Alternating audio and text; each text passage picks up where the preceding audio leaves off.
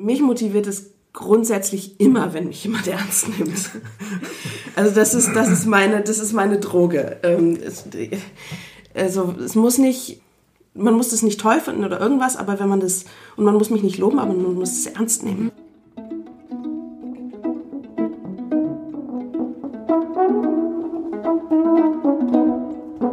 Herzlich willkommen bei der zweiten Folge des Podium Podcast. Wir gehen jeden Monat mit euch auf die Suche nach neuen Impulsen und Gedanken und wir beschäftigen uns mit Themen, die uns unsere Arbeit beim Podium täglich umtreiben. Schön, dass ihr dabei seid. Mein Name ist Ricarda Baldauf. Ich bin Musikjournalistin aus Dortmund und neben mir sitzt Julian. Ich ähm, arbeite bei Podium und leite den Digitalbereich.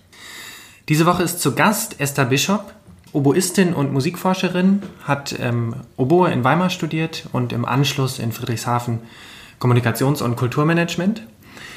Da habe ich sie auch kennengelernt, weil ich gleichzeitig ähm, meinen Bachelor ähm, auch in Friedrichshafen gemacht habe. Inzwischen ist sie Projektkoordinatorin des Projekts Lehre hoch N der Alfred Töpfer Stiftung.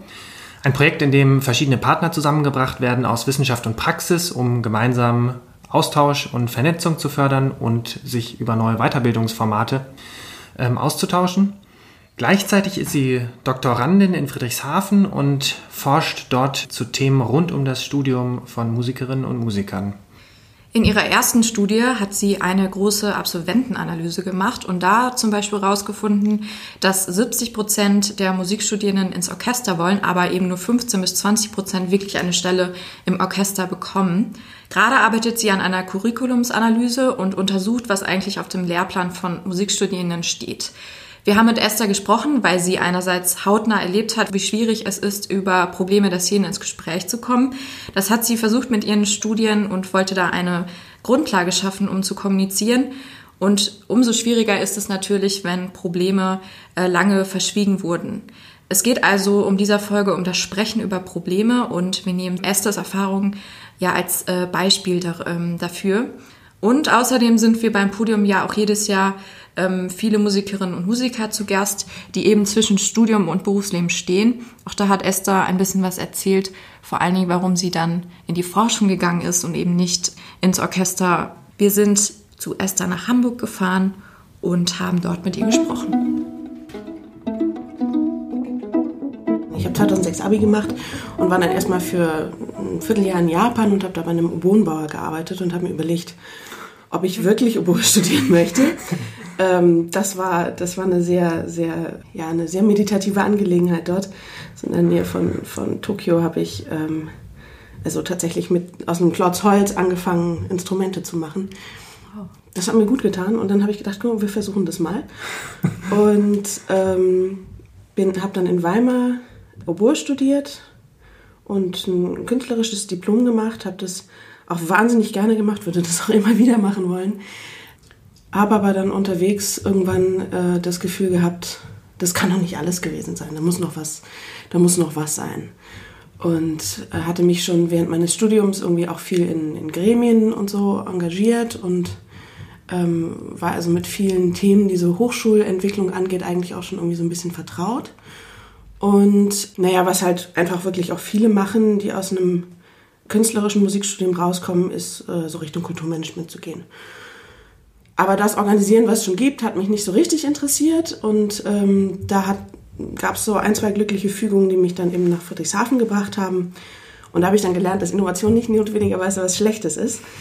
Ähm, ja, habe dann eigentlich angefangen, das war ein sehr, sehr breit angelegtes Studium dort und habe ähm, dann da angefangen, mich an dem Thema, was ich eben kannte, irgendwie abzuarbeiten über so ganz verschiedene, ganz verschiedene Ecken. Und das war natürlich irgendwie so das, das Feld der klassischen, klassischen Musik, der klassischen Musikindustrie vielleicht auch. Und das fing dann mehr und mehr sich an sich zu fokussieren und so auf die Frage der, ja, der künstlerischen Musikerbildung zu gehen. Und dazu habe ich auch eine Abschlussarbeit gemacht, damals den Master. Das, da ging es um die um so organisationskulturelle Besonderheiten von, von Musikhochschulen habe ich eine Fallstudie gemacht und habe ich angefangen zu promovieren und bei der äh, und habe parallel bei der Deutschen nee gar nicht wahr ich habe erst bei nach dem Master angefangen bei der Deutschen Kammerphilharmonie Bremen zu arbeiten als Referentin der Geschäftsführung und habe das drei Jahre gemacht und ähm, habe dann angefangen praktisch parallel mit der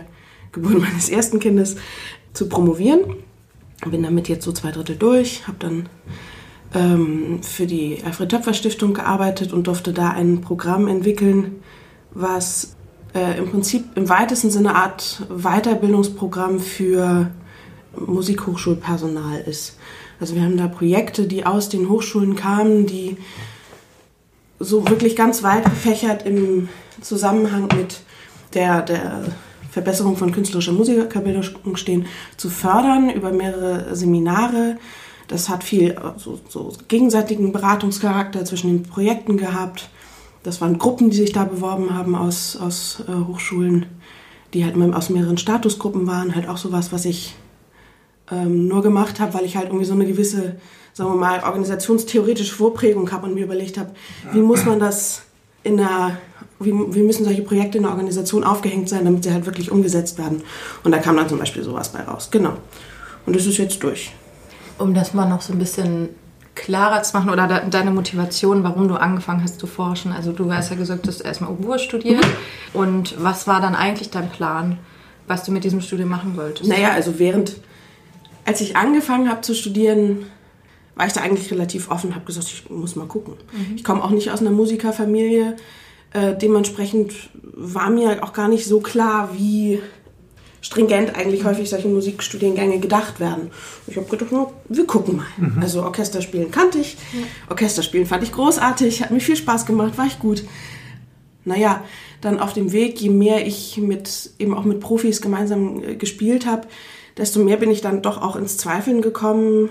Ganz stark wurde der Zweifel, als ich anfing, Probespiele zu machen, mhm. was eigentlich erstmal sehr zufriedenstellend lief, aber äh, mir doch irgendwie einfach wahnsinnig willkürlich vorkam. Mhm. Also, denn wenn du dir dann irgendwie nach so einem Probespiel anhörst, also so die Auswertung anhörst von den Leuten, die halt da gewesen sind, und du hast in einer Woche drei Probespiele und du hörst drei völlig unterschiedliche Rückmeldungen da habe ich irgendwann gedacht, nee, also so von dieser, von dieser so völligen Unklarheit darüber, was eigentlich ein sinnvoller Weg ist, kann ich nicht abhängig machen, ob ich, ob ich, ob das für mich funktioniert. Mhm.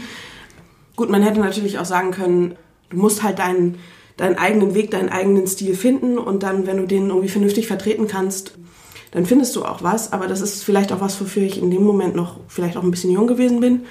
Weiß ich nicht. Und ja. was einem vielleicht auch nicht so beigebracht wird im Studium? Hat das auch was damit zu tun? Du meinst, man so ein bisschen seinen eigenen. Naja, ich glaube, das ist beides. Ja. Das ist beides. Also, äh, das ist ein persönlicher Reifeprozess und der kann natürlich unterstützt werden. Und ähm, da habe ich eigentlich gute Unterstützung gehabt mhm. in meinem Studium. Aber ja, man, man, man, man lernt das ja auch erst so langsam kennen. Also mhm. man, man tastet sich das dann da so ran. Und also das war es auf jeden Fall nicht. War, war, das eher, also ich äh, versuche diesen Moment nachzuvollziehen, weil ich mir das auf der einen Seite total frustrierend eigentlich vorstelle, wenn mhm. Man sich ja gerade für ein Musikstudium doch extrem dafür entscheidet, was zu machen, was irgendwie auch sehr nah an einem dran ist, wenn man mm. irgendwie Musik macht mm. und ähm, das ja auch ähm, extrem viel Einsatz erfordert. Das heißt, dann irgendwann zu merken, ja, vielleicht ist es das jetzt doch nicht. Mm. Gleichzeitig kann es ja auch eigentlich sehr öffnend vielleicht sein und sehr befreiend zu merken, vielleicht kann ich doch was anderes machen. Noch. Ja, also ein Punkt, den ich eben auch noch nicht genannt habe, der da mit rein spielt, ist tatsächlich auch, also dass ich für so eine, also ich jetzt rückwirkend von mir sagen würde, ich bin für so eine Orchesterkarriere auch, was mein musikalisches Tun angeht, einfach zu empfindlich. Mhm. Also ich komme mit dieser, mit dieser Härte, die dort, also die ich dort kennengelernt habe, komme ich dauerhaft nicht so gut zu, zurecht. Da ist irgendwie in dem Moment, wo man reden oder sprechen kann und nochmal ein bisschen nachbessern oder wie auch immer oder rausschneiden, das kann ich, da, da komme ich sehr viel besser mit zurecht. Da ist irgendwie das Musikalische, was, wie du eben gesagt hast, das ist so nah an dir dran, das ist so persönlich. Da äh, mit Kritik umzugehen, ist so unendlich viel schwieriger. Das wäre auf die Dauer vermutlich für mich nichts geworden. Also ich habe damals, man, das ist ja was Tolles am Musikstudium, dass man nicht nur irgendwie lernt, guter Musiker zu sein, sondern dass man irgendwie natürlich auch mit einem wahnsinnig geschulten Körpergefühl und solchen Sachen rauskommt. Und da habe ich relativ bald gemerkt, okay, da kriege ich auch gerade Signale, die mir sagen, überleg noch mal, guck noch mal irgendwie links und rechts, du kannst auch noch, du kannst auch noch andere Sachen. ähm, womit es dir wahrscheinlich langfristig besser gehen wird. Mhm. Es gibt ja, es gibt nicht umsonst irgendwie so viele Studien über Leute, die dann irgendwie entweder Alkoholiker werden oder Beta-Blocker brauchen oder was weiß ich.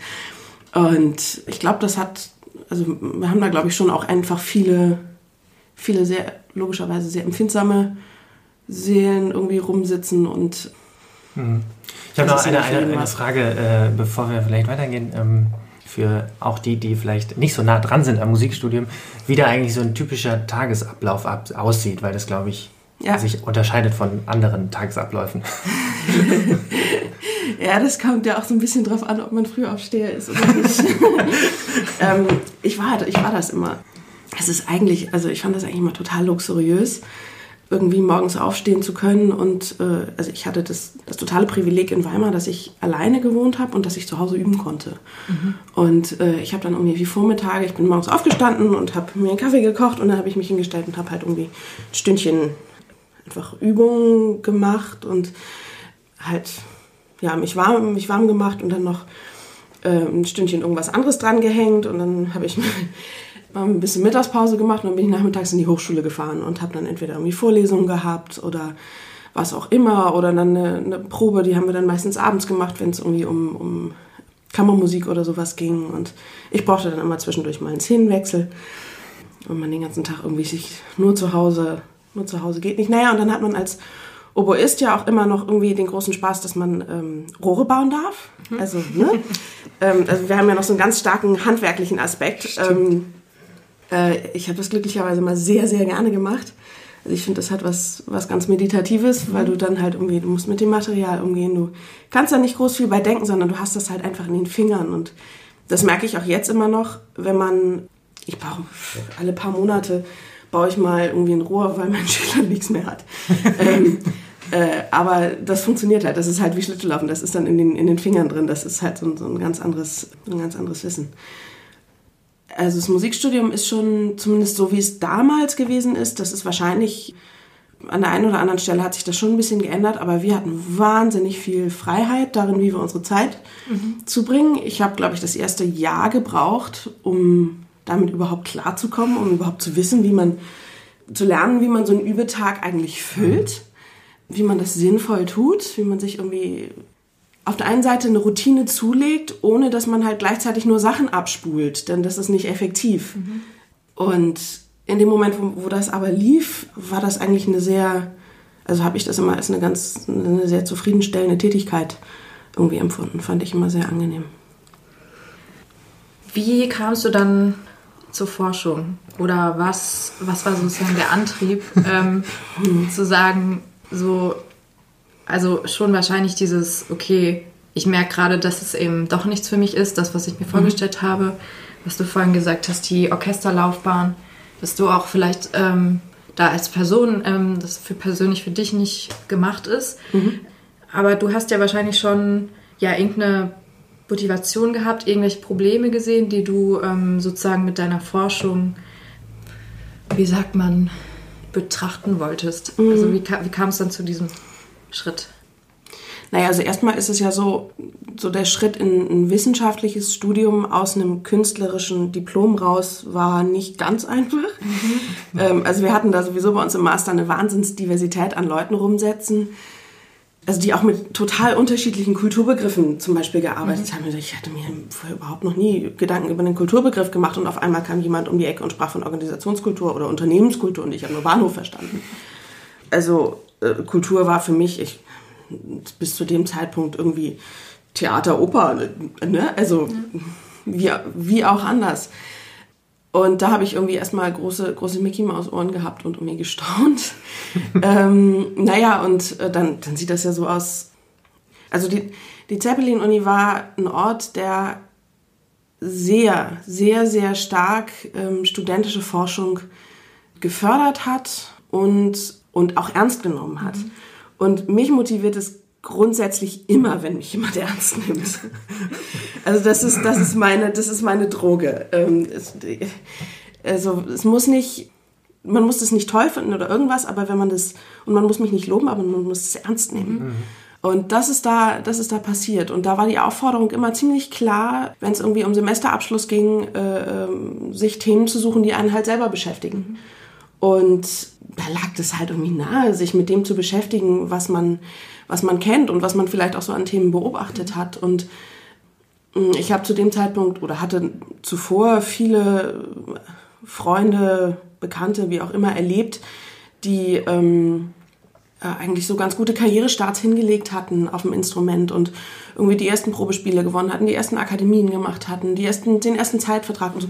Das lief alles prima, dann sind sie durch die, äh, durch Probe, also haben sie, haben sie irgendwo ein, ähm, eine feste Stelle gewonnen und sind da durchs Probejahr geflogen waren Anfang 30 und wieder genauso dumm, in Anführungsstrichen, wie die Leute, die gerade die ersten Probespiele gemacht haben. Mhm.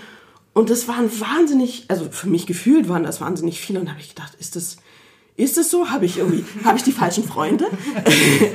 ähm, Gibt es da mehr von, was, wie sieht denn das eigentlich aus? Und habe ich angefangen, mich so ein bisschen umzugucken und ähm, habe festgestellt, es gibt eigentlich nicht so viel, also wir wissen nicht so viel darüber. Mhm. Also es gibt eine, eine Studie, die ist von 2005 von, von Heiner Gembus und Diana Langner und die haben so die erste wirklich umfangreiche Absolventenforschung gemacht.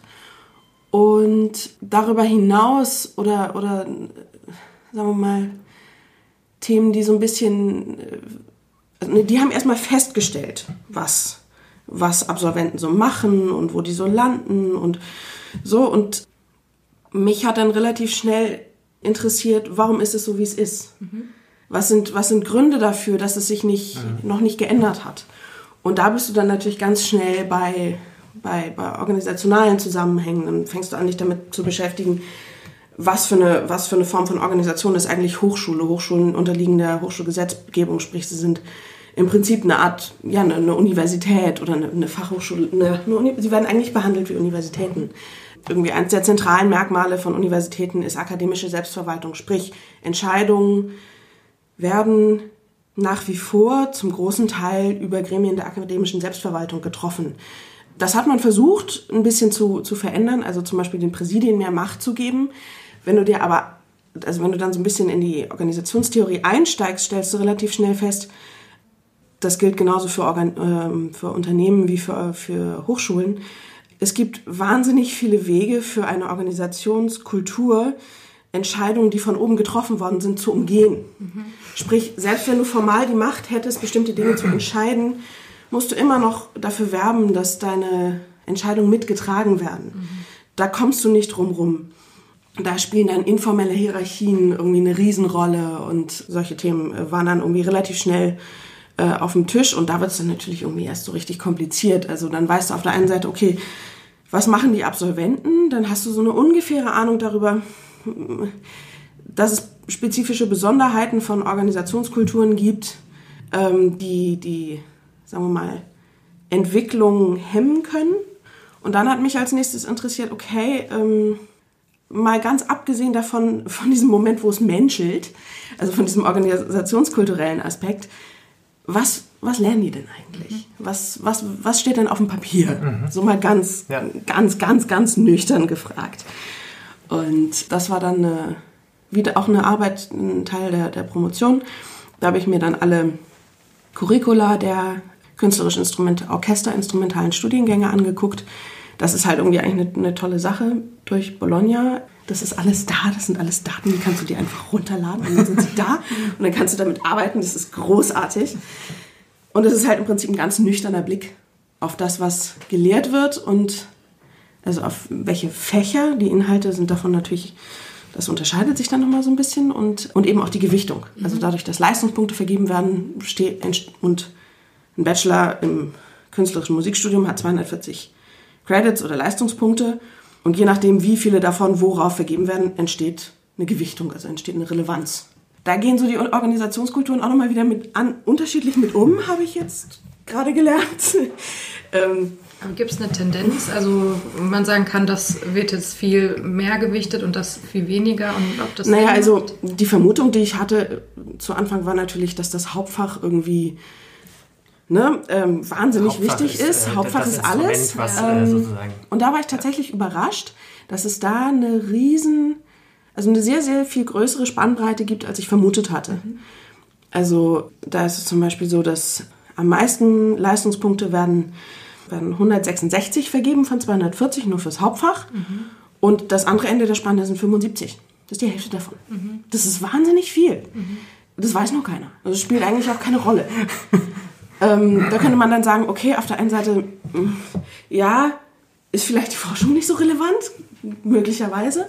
Oder, ähm, und das ist jetzt das, was ich gerne als nächstes machen möchte, an, an diese, genau an diese Schnittstelle zu gehen aus, aus diesen formellen Strukturen, die ja letztendlich auch ein Curriculum irgendwie darstellt, und auf der anderen Seite der Frage, wie wird mit diesen formellen Strukturen in den informellen Strukturen, also der Organisationskultur eigentlich umgegangen. Wir sind ja ein bisschen gesprungen. Ich würde gerne noch mal einen Schritt zurück Ja. zum eigentlich dem ersten Teil deiner Forschung, weil das ja ein bisschen die Grundlage dafür ist, ähm, Ja. warum du dir sozusagen auch die Lehrpläne anguckst. Wir sind ja vorhin ganz kurz äh, im, im Eingang darauf eingegangen, dass eine zentrale Erkenntnis, wenn ich das richtig äh, sehe, ja ist, dass ähm, ungefähr 70 Prozent der Studierenden eigentlich ins Orchester wollen gerne und letztlich 15 bis 20 Prozent grob dann auch eine Stelle kriegen. Wie war das eingebettet oder was war deine Frage im ersten Teil eigentlich der Forschung? da war eigentlich auch erstmal der, der Wunsch, sagen wir mal, eine, überhaupt eine Datenlage zu kriegen, auf der man diskutieren kann. Also, weil die, ähm, das war, ich habe angefangen, über diese Absolventenstudie nachzudenken, das war 2014. In 2014 hat der Rechnungshof in Baden-Württemberg äh, die Hochschulen, die Musikhochschulen geprüft und gesagt, wir machen eine zu. Und ähm, die sind zu teuer. Und äh, da war natürlich äh, verständlicherweise allgemeiner Aufschrei und dann haben die Hochschulen was wirklich Großartiges gemacht und Konferenzen an allen Hochschulstandorten durchgeführt. Und da stellte sich relativ schnell raus, dass es zu dem Zeitpunkt also auch wirklich noch, noch weniger, also ja, hatte ich hatte davon gesagt, 2005 gab es eine Absolventenstudie, einfach wenig Kenntnis darüber gab, sondern ganz viel Vermutungen und ganz viele Bauchgefühle. Und da war eigentlich erstmal überhaupt der Ansatz zu sagen, wir gucken mal, ob wir es mit ein bisschen weniger Bauchgefühl und ein klein bisschen mehr äh, Substanz hinbekommen. Und deshalb eben diese Absolventenstudie. Und da hatte ich, also es gibt mittlerweile auch noch weitere Absolventenstudien, die werden zum Beispiel vom, vom Netzwerk Musikhochschulen ähm, durchgeführt. Äh, das gilt dann aber eben nur für einen Teil der Musikhochschulen, weil da nicht alle drin sind. Dann hat man da dann auch irgendwie immer so das große Datenschutzproblem und so. Das hatte ich ja glücklicherweise nicht. Sondern äh, ich bin halt irgendwie losgegangen, habe einen Online-Fragebogen gemacht und habe halt gedacht, okay, du weißt, wie die Musik, also die, die Musikerszene funktioniert und jetzt überleg dir mal, wo du so einen, so einen Fragebogen vernünftig platzierst, damit da viele Leute drauf antworten. Und das hat wahnsinnig gut funktioniert. viel besser, viel, viel besser, als ich gedacht hatte. Also ich hatte da, glaube ich, insgesamt knapp 1000 Datensätze. Und da habe ich dann nochmal so ausgesiebt, dass ich dann nachher nur mit 320 oder sowas irgendwie gearbeitet habe. Und das war natürlich eigentlich eine, eine gigantische Rücklaufquote, wahnsinnig gut. Ähm, auf der anderen Seite muss man natürlich sagen, das war ne, 2014, 15 sowas die Richtung. Wenn man dann, äh, also da war halt schon noch eine gewisse Durchmischung, was, was ähm, äh, Leute angeht, die äh, noch im Diplom studiert haben und so. Also das war nicht so ganz hundertprozentig sauber zu, ähm, zu trennen, aber ich meine, Limitationen hat irgendwie jede Studie, das ist halt irgendwie so, da muss man trans transparent mit umgehen und dann kann man das irgendwie, ja, kann man damit arbeiten. Was waren denn dann deine ähm, Schlussfolgerungen daraus? Also ähm, das passt ja erstmal nur bedingt, also wenn man nur die Zahlen sieht, bedingt zusammen, dass sozusagen 70 Prozent das eigentlich wollen und 5, nee, beziehungsweise das passt vielleicht noch zusammen. Es ist äh, schlicht so, dass 70 Prozent es gerne wollen und 15 Prozent sozusagen nur einen Job kriegen. Was passiert mit den restlichen, die dann eigentlich da durchs Raster fallen? Also- Also und warum wollen die das immer noch? Oder? Ja, Ist ja ist es vielleicht, ja, ist es entweder gar nicht bekannt und deswegen oder, oder Ja. Darüber kann ich also auf der Basis der Studie tatsächlich einfach keine Aussage treffen. Da, also wenn man, da kann man, da kann ich vermuten und da habe ich eine Privatmeinung zu. Aber äh, zunächst erstmal konnte ich nur zeigen, dass, ne, wie du schon gesagt hast, so und so viele Leute wollen, also knapp 70 Prozent wollen gerne Orchestermusiker oder haben angegeben, gerne Orchestermusiker werden zu wollen am, zu Anfang des Studiums. Und nachher werden das halt irgendwas, also wenn du die Zahlen von Gambus dazu nimmst, irgendwas zwischen 15 und vielleicht knapp 30 Prozent. Sowas, so ganz grob. Was wir wissen, ist, dass sehr, sehr viele Leute, sehr, sehr viel mehr Leute heute freischaffend arbeiten. Auch da haben wir keine sauberen Zahlen, sondern halt auch nur Tendenzen. Also wenn man sich die, die Beitrittsgesuche von der, ähm, von der KSK anguckt zum Beispiel, dann kann man das, kann man daraus eine Kasse, ja. Dann kann man daraus eine gewisse Tendenz ablesen und das ist, das ist halt, dass sehr viel mehr Leute freischaffend arbeiten. Was die aber genau, also tendenziell machen, ist eine, also zumindest in meiner Studie, ähm, da geht die, sagen wir mal, die internationale Literatur in eine ähnliche Richtung, ist, dass man dann halt in der Regel einen Teil künstlerisch arbeitet und einen Teil unterrichtet. Das ist das, was halt so die meisten machen oder sich auch ähm, sagen wir mal, sozialversicherungspflichtige außermusikalische Jobs suchen oder sowas und sich dann halt so eine Art Portfoliokarriere zulegen. Das machen viele. Genau. Aber was genau sie dann da machen und wie zufrieden sie damit sind, darüber kann ich also auf, aufgrund der meiner Sachen bisher keine Aussage treffen. Was ich total spannend fand, vorhin meintest du, ähm, du magst oder du dir ist wichtig, dass du ernst genommen wirst. Mhm. War das denn der Fall dann ähm, bei den Ergebnissen, die du rausbekommen hast? Also auch von Verantwortlichen, die sowas, die Probleme lösen können? Wurdest du da ernst genommen? Wurde da irgendwas verändert daraufhin? Ähm, naja, das ist, das ist sehr, sehr unterschiedlich.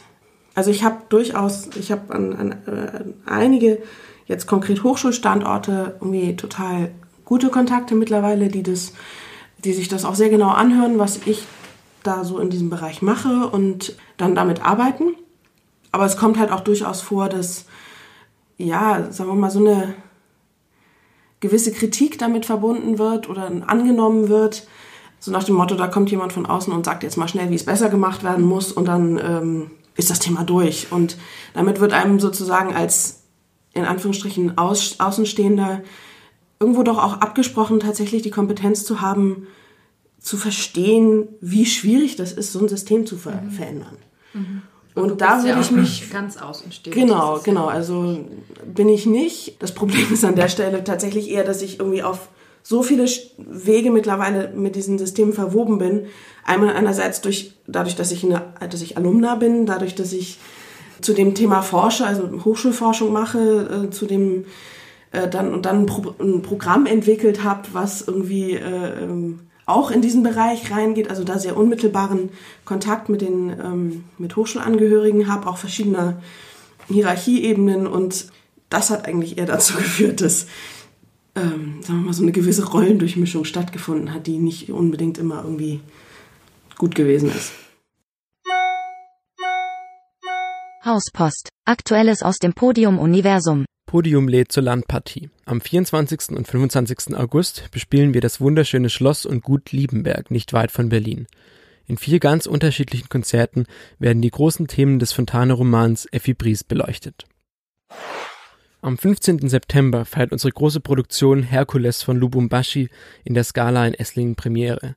Der kongolesische Choreograf und Tänzer Doreen Mokka und der Schweizer Komponist und Musiker Elia Rediger haben mit kongolesischen und europäischen Musikerinnen und Musikern ein Oratorium geschaffen, das sich mit dem hochaktuellen Thema der Ausbeutung und Zerstörung des Kongo durch die zunehmende Nachfrage nach Kobalt auseinandersetzt. Schon jetzt in den Kalender eintragen. Am 5. und 6. Oktober bieten wir im Radialsystem Berlin einen Einblick in aktuelle Produktionen aus dem Projekt Beethoven. Das Beethoven-Jubiläum 2020 steht vor der Tür und statt des Blicks zurück schaut das Projekt Beethoven nach vorn. Zwölf Künstlerinnen und Künstler setzen sich anlässlich des Jubiläums ausgiebig mit zentralen Zukunftsszenen klassischer und zeitgenössischer Musik auseinander.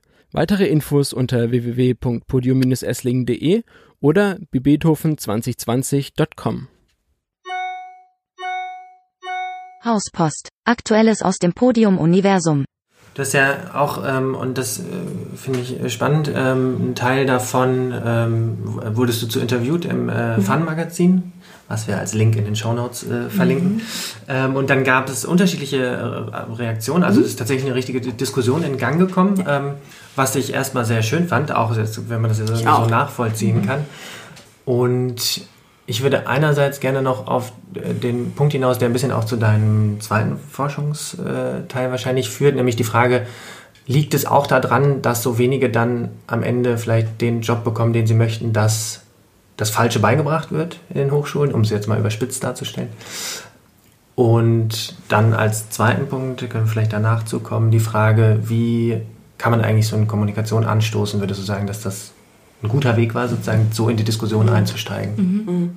Also das eine war, lass mich nochmal kurz sortieren, das eine war die erste Frage. Die Frage, ob ähm, sozusagen die Inhalte, ähm, Ah, ja, genau. die Mhm. sozusagen im Studium sind, dann auch eben vielleicht sehr auf den einen Orchesterweg Mhm. ausgerichtet sind und man vielleicht eigentlich auch andere Themen gerne Ja, äh, vorschlagen würde, so Ja. wenn man von außen drauf guckt.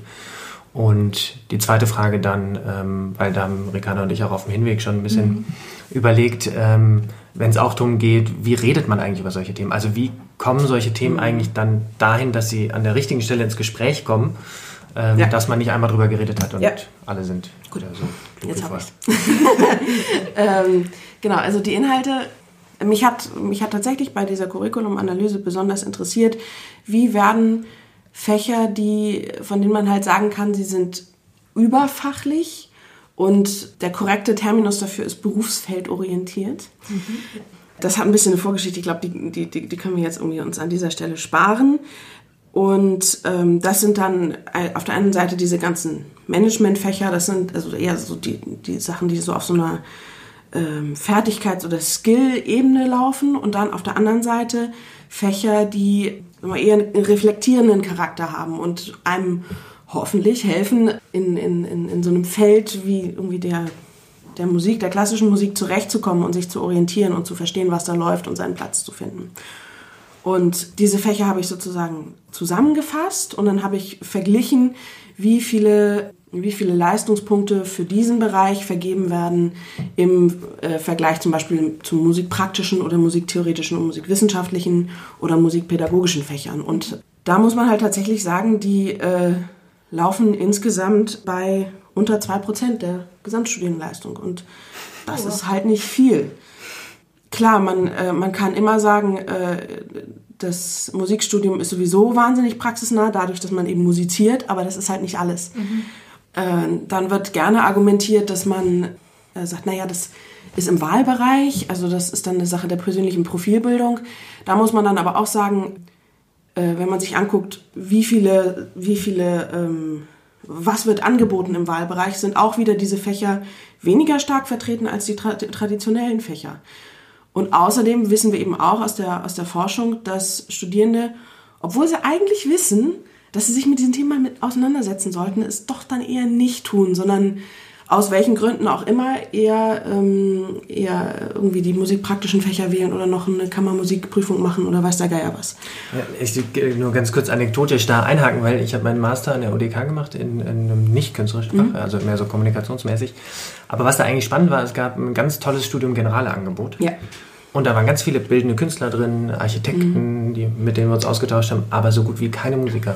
Und ja, also äh, daran äh, sozusagen auch die Frage, wenn es das ja eigentlich gibt, was du gerade sagst, warum das eigentlich nicht genutzt wird. Also ich vermute, dass es dafür verschiedene Gründe gibt. Äh, Das eine ist halt einfach das, was einem, was einem irgendwie vorgelebt wird. Das, was halt irgendwie so in der, in der Peer Group irgendwie als, als relevant gesehen wird. Und da ist es halt einfach spielen, spielen, spielen, spielen. Und ähm, das ist auch total wichtig. Aber es gibt halt andere Sachen, die sind auch wichtig. Und ich glaube, ein generelles Problem, was dann auch eher wieder so auf die organisationale Ebene geht, ist, dass halt diese Fächer, von denen ich eben sprach, ganz, ganz häufig von Lehrbeauftragten abgedeckt werden. Und allein deshalb, ne, die, die schneiden dann da mal rein und unterrichten und machen in vielen Stellen sicherlich einen, einen super Job. Aber man hat natürlich, also wenn man sich so zum Beispiel die Diskussion in der Hochschulforschung um, um Schlüsselqualifikationen und sowas anguckt, dann weiß man, dass es eigentlich langfristig besser funktionieren wird, wenn man diese Fächer in, ähm, in, in Projekte zum Beispiel einbetten würde. Also Learning by Doing und dann eben mit der entsprechenden Unterstützung. Denn ganz vieles, ganz viel, gerade so diese Fächer im Bereich Selbstmanagement, das ist kein Rocket Science, das muss man halt aber tun. Das lernt man durchs Tun und durchs Reflektieren über sein Tun. Und man sollte auch wissen, warum man es tun sollte, Genau, sozusagen. genau, also das genau. ist ja auch Und dann irgendwie im zweiten Semester, wenn man irgendwie noch überhaupt nicht, also das ist dann auch so ein bisschen eine Frage des Studienverlaufs, wann werden diese Fächer angeboten, wann muss man das machen und so weiter. Wenn man eigentlich irgendwie wie ich eben gesagt, vorhin erzählt habe, so erstmal damit klarkommen muss, dass man jetzt so einen ganzen Tag hat, den man irgendwie übelstechnisch strukturieren muss, dann brauche ich auch noch nicht unbedingt was zu diesem Bereich zu lernen, sondern da kann ich dann erstmal andere Sachen machen.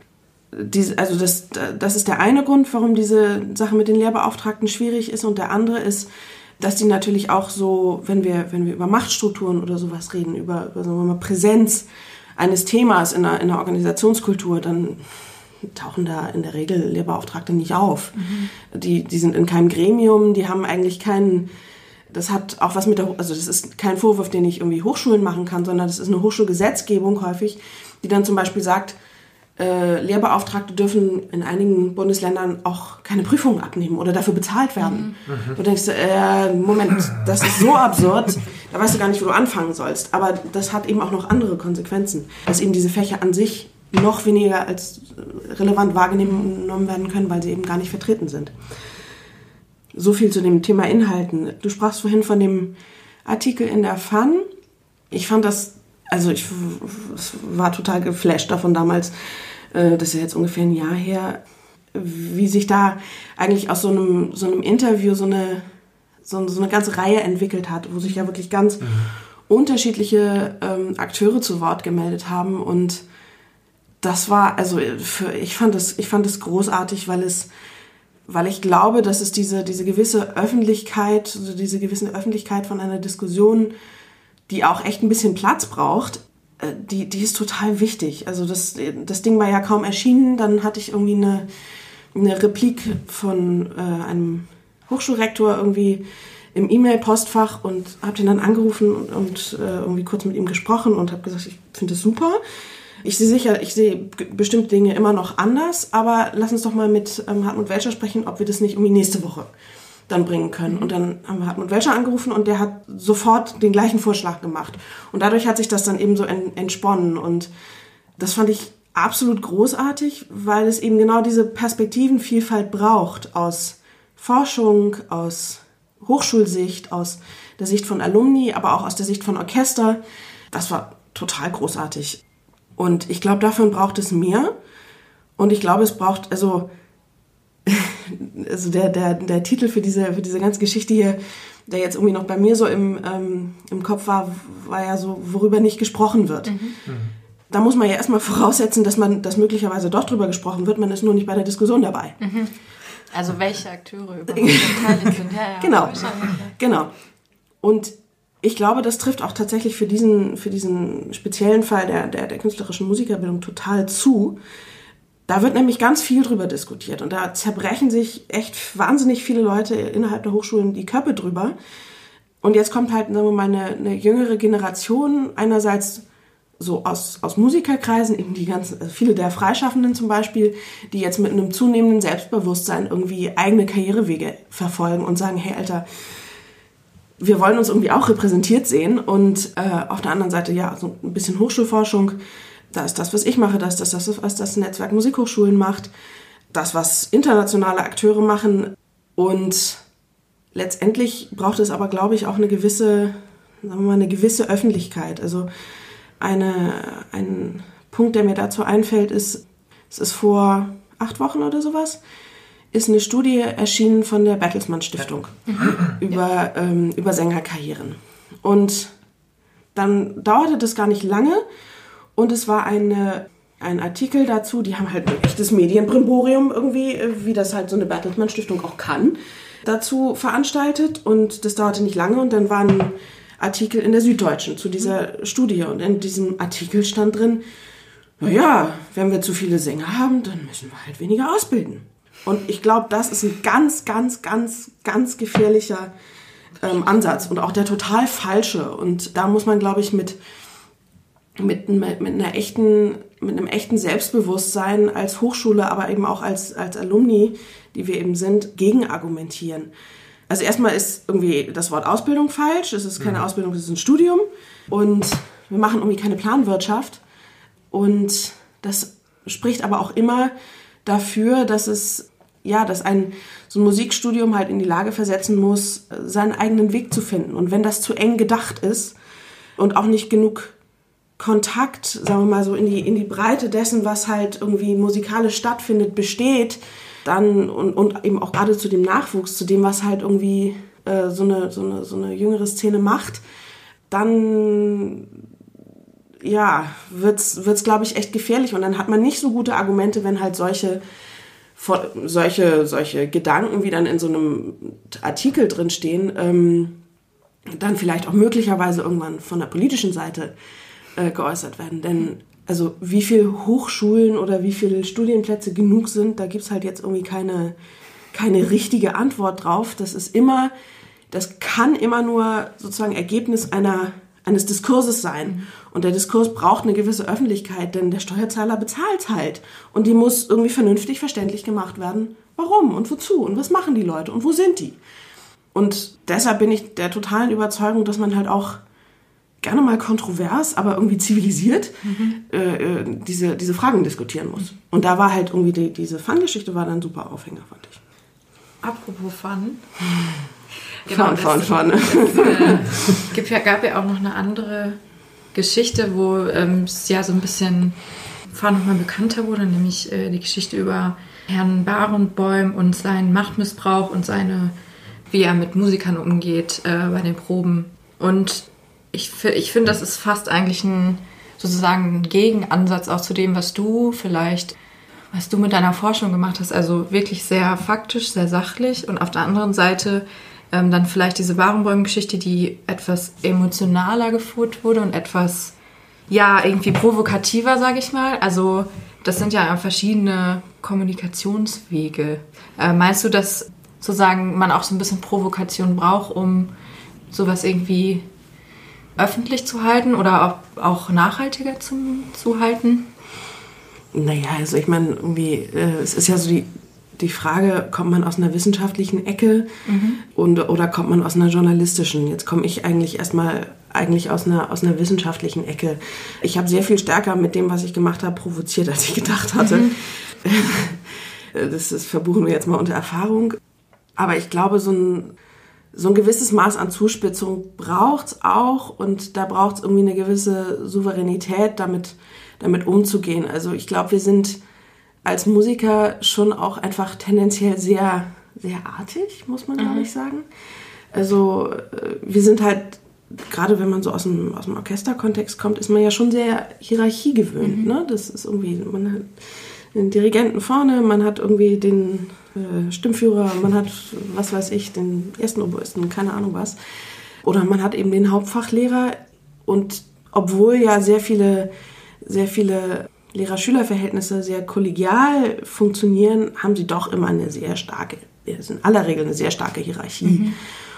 Und ich glaube, dann so eine, so eine gewisse, so eine gewisse Form von zivilisierter Frechheit mhm. ist schon irgendwie auch wichtig, um sich irgendwo Gehör zu verschaffen und zu sagen, hey, ähm, das, das, was wir machen, ist relevant und jetzt nehmt es bitte auch wahr.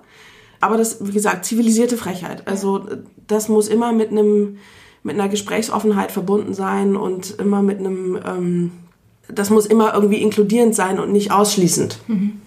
Muss sich da vielleicht auch dann was daran ändern, wie man sich als Musikerin oder Musiker selber sieht, sozusagen? Also so ein bisschen so ein anderes Selbstverständnis. Du meintest vorhin schon, das mhm. ändert sich jetzt irgendwie. Also, dass wirklich auch Leute eigene Dinger machen, mhm. sagen, sie wollen bei den mhm. Diskussionen dabei sein. Aber da ist wahrscheinlich ja noch viel immer noch dieses ganze Traditionsbeladene von, von, ja. von vielen Jahren. Ich glaube, in dem Zusammenhang braucht es auch echt noch eine Vertiefung einer, einer Diskussion, die wir jetzt gerade vor ein paar Monaten, das war im Ende März, versucht haben, mal irgendwie anzuzetteln. Da ging es um die Frage, worüber sprechen wir eigentlich, wenn wir über klassische Musik als Kunstform sprechen? Was ist denn das? Mhm. Also, das ist, mich beschäftigt das jetzt schon eine ganze Weile. Ich habe damals, als ich diese ganzen Modulhandbücher gewälzt habe für diese Curriculumforschung, ste da steht an jeder zweiten Ecke steht irgendwas von künstlerischer Reife und hast du nicht gesehen, es gibt ja eigentlich keinen so richtigen Hinweis, was das eigentlich sein könnte. Und das ist ja auch, das ist ein Diskurs, der irgendwie in der bildenden Kunst, da schlagen sich die Leute seit Jahrzehnten die Köpfe drüber ein, was jetzt irgendwie Kunst ist und was nicht. Und bei uns wird der Diskurs so eigentlich auch von wissenschaftlicher Seite nicht so richtig geführt. Also ist mein Eindruck. Ich habe ihn bisher nicht gefunden. Vielleicht bin ich, ja, vielleicht habe ich auch an der falschen Stelle gesucht. Und wir haben dann eben eine, versucht, eine, wir haben dann eine Konferenz veranstaltet ähm, mit dem Titel Was ist die Kunst an der Musik? Und versucht, Alumni, Hochschulvertreter und Praktiker und Leute aus der Wissenschaft, die eben verschiedene mögliche Zuwägungen zu dieser Frage irgendwie anbieten könnten, an einen Tisch zu bringen. Damit, das wollten wir eine ganze Menge mit.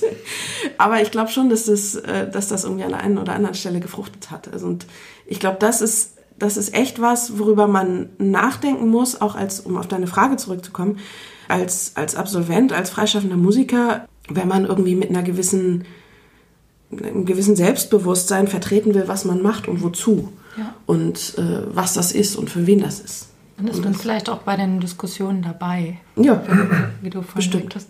Wenn man, also wir sind jetzt ja schon ein ganzes Stück weiter ja. eigentlich, wenn wir äh, überlegen, wie wir mit äh, verschwiegenen Problemen, die vielleicht gar nicht so verschwiegen sind, nur die falschen Leute miteinander drüber reden, ähm, umgeht wenn man jetzt quasi an einem Punkt ist, wo man sich vielleicht sogar schon mal getroffen hat oder auch schon mal diskutiert mhm. hat, wäre für mich noch die Frage, wie kann man dann davon ausgehend Räume schaffen, in denen das weiter diskutiert wird, in denen man mhm. weiter drüber redet, am besten vielleicht auch in den Institutionen sogar. Hast du da Beispiele, wie sowas gelingen kann oder was mhm. für Räume man schaffen kann, in denen man sich weiter austauscht? Mhm. Also ich glaube, so die, die Einbindung von Alumni ist echt, also noch immer eine total unterschätzte äh, Angelegenheit. Da gibt es, gibt es verschiedene Beispiele, wie zum Beispiel über nicht über, über die Institution gegangen wird, sondern, sondern über ähm, ehemalige Hauptfachlehrer. Die haben meistens einen viel besseren. Überblick darüber, wo ihre Leute so sind oder noch persönliche Kontakte oder sowas. Da kann man, glaube ich, eine, eine Menge machen, um irgendwie einfach den, sagen wir mal, den Horizont dessen, was so möglich ist, für, für Studierende zu weiten. Also das ist, ich glaube, das ist durchaus möglich. Also das wäre jetzt so ein, ein konkretes Beispiel. Ich halte mich damit immer ein bisschen zurück, weil es eben natürlich so einfach nicht ist. Das hatte ich ja vorhin schon gesagt. Ähm, das sind dann halt irgendwie äh, so Sachen, da, da wirst du dann immer gerne nachgefragt, was, was sollen wir denn jetzt machen? Ja, gib doch mal. Ja, gut. Also habe ich jetzt gemacht. ähm, und äh, was anderes wäre, also ich glaube auch so, so, so, so Foren, wie wir zum Beispiel da bei der, bei der Konferenz gehabt haben oder auch im, im Laufe des Fachprogramms Musik, was ich jetzt da für, für Lehre hoch N, für die Alfred Töpfer Stiftung gemacht habe. Das kann auch gut funktionieren. Also wenn man wirklich Formate schafft, in denen sich diese Akteure, die irgendwie beteiligt sein könnten, in diesem Fall zum Beispiel Alumni oder sagen wir mal so Akteure der innovativen Praxis oder wie auch immer, begegnen und sich gegenseitig verstehen lernen. Also nicht nur wir sagen euch jetzt, wie es geht, sondern also es ist ja auch häufig eine gewisse, ja, vielleicht muss man es tatsächlich Arroganz nennen, mit der irgendwie Akteure von außen sagen, ja, also ich sehe das so und so und jetzt müsst ihr mal hier zack, zack und dann läuft das auch, dann seid ihr nicht mehr von vorgestern. Und das ist natürlich Blödsinn. Also so ein, so, so, so ein Kontakt muss schon auch in mehrere Richtungen gehen. Und ähm, ich werde aller Wahrscheinlichkeit nach eine zweite Runde von diesem, von diesem Fachprogramm machen können, wenn ich aus der nächsten Babypause zurück bin. und das wäre was, was ich da irgendwie auch noch echt stärker anlegen wollen würde, dass halt wirklich ein Kontakt ganz eindeutig in beide Richtungen geht. Also dass sowohl ein besseres Verständnis auf der, auf der Seite der Akteure, sagen wir mal, in der innovativen Praxis geht, als auch eben im, im Bereich der, der Hochschullehrenden.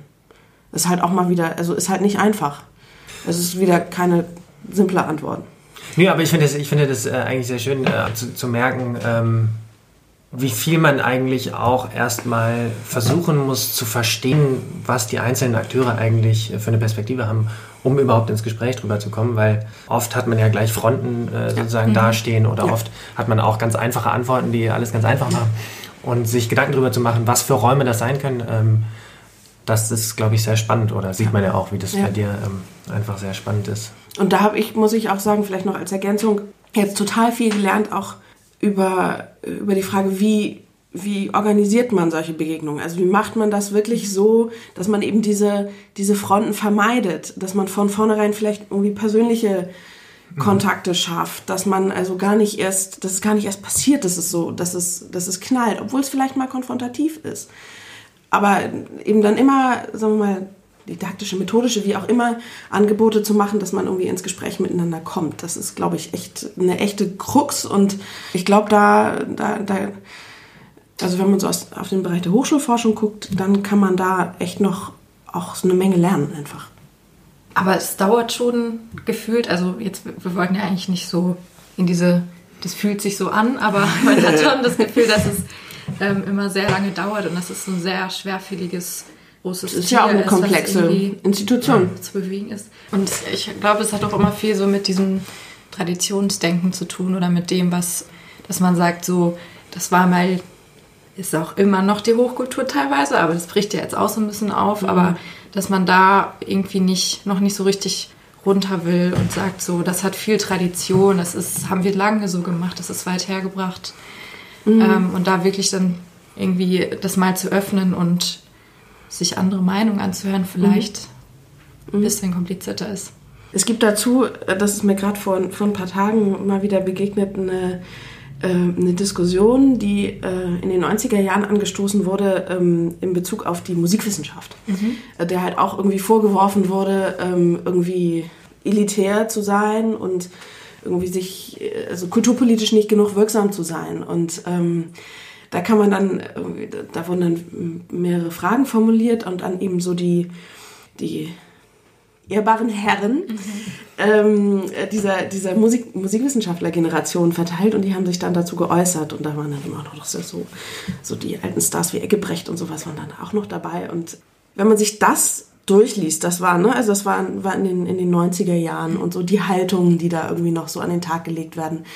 Also gerade, da geht es dann um die Frage, inwiefern sollte sich Musikwissenschaft stärker in kulturpolitische Diskussionen einmischen und auch wie ist so die Abgrenzung zwischen Musikkritik, das war ja damals auch noch ein Riesending, Musikkritik. Wenn man sich das anguckt und sich überlegt, das ist jetzt äh, 20 Jahre her, dann hat sich verdammt viel getan. Das ist schon echt bemerkenswert. Aber die Diskussionslinien sind dann doch interessanterweise wieder ähnliche, weil es halt irgendwie um die Frage von gesellschaftlicher oder öffentlicher Präsenz geht. Und da muss man, glaube ich, total dranbleiben. Und dann, da haben sich dann halt nur die Felder, wie du eben ja schon gesagt hast, geändert. Ähm, das sind dann nicht mehr so die, da geht es dann nicht um Musikkritik oder sowas, sondern da, genau. ja, sondern da, da geht es dann eher um die, um die Frage, wo, in welchen gesellschaftlichen Feldern wird Musik irgendwie wirksam und wie kann Musikwissenschaft oder was auch immer das dann ist, als Wissenschaft beobachten. Ja. Und was haben die dazu zu sagen? Und auch witzigerweise, das haben wir vorhin noch besprochen auf dem Hinweg, dass ähm, so man manchmal das Gefühl hat, dass vielleicht auch andere Maßstäbe angelegt werden und dass man vor allen Dingen im Musikjournalismus noch gar nicht gewohnt ist, dass es so diese ja, politischen Diskussionen gibt, weil es immer noch dieses Bild von Musikkritik und wenn man über einen Künstler oder eine Künstlerin schreibt, dann ist es immer noch so ein bisschen dieses Bild, dass, dass es so ein bisschen Werbung ist eigentlich. Also auch da noch von vielen Seiten noch nicht so ein richtiges, so eine Übereinstimmung eigentlich herrscht. Ja, ich habe äh, noch viel mehr Fragen als vorher, aber das ist auch gut so. Oh, ja. Ich finde es eigentlich sehr schön, ähm, diesen Einblick in, das, in dein Themengebiet ähm, bekommen zu können. Ähm, wir haben ja immer noch ein, ein kleines Format dabei, und zwar unsere Spotify-Playlist, die sich immer weiter baut. Genau. Und wir haben noch gar nicht dich gefragt, was du ähm, gerne draufpacken würdest.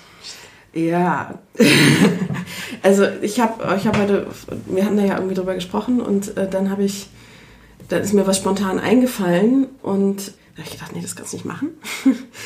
ähm, aber ich glaube, ich bleib doch dabei und zwar, ähm, äh, du hattest ja gesagt, was nicht klassisch ist, ist okay, ne? Ja, klar. Äh, Und aus irgendwann, ich, ich kann euch nicht sagen warum, aber aus irgendeinem Grund äh, Delia is Gone von Johnny Cash bei mir ähm, eingefallen. Und das ist ein, ist eigentlich ein Lied, was sich auf einen, auf einen Mord bezieht. Wenn man, also wenn man, wenn man jetzt irgendwie sich richtig mit der, mit der Interpretation anstrengen wollen würde, dann könnte man vielleicht sagen, wenn sie ein bisschen vernünftiger miteinander gesprochen hätte, wäre das alles passiert. Vielleicht ein Plädoyer für irgendwie Kommunikation. für Kommunikation.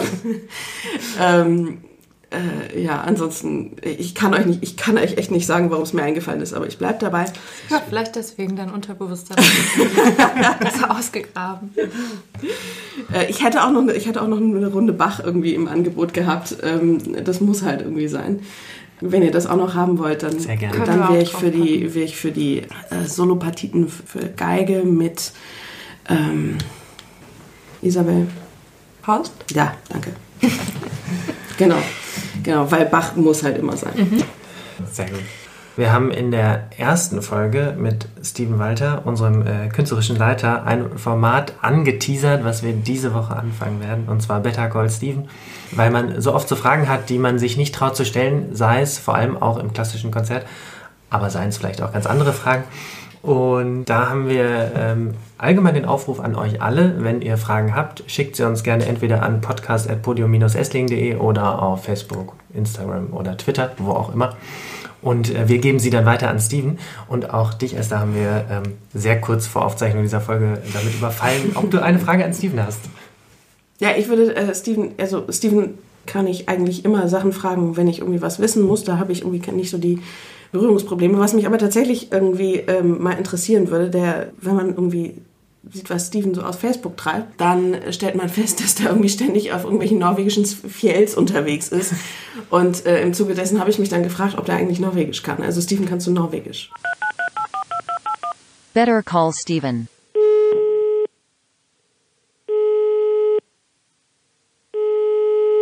Ja, jeg snakker norsk.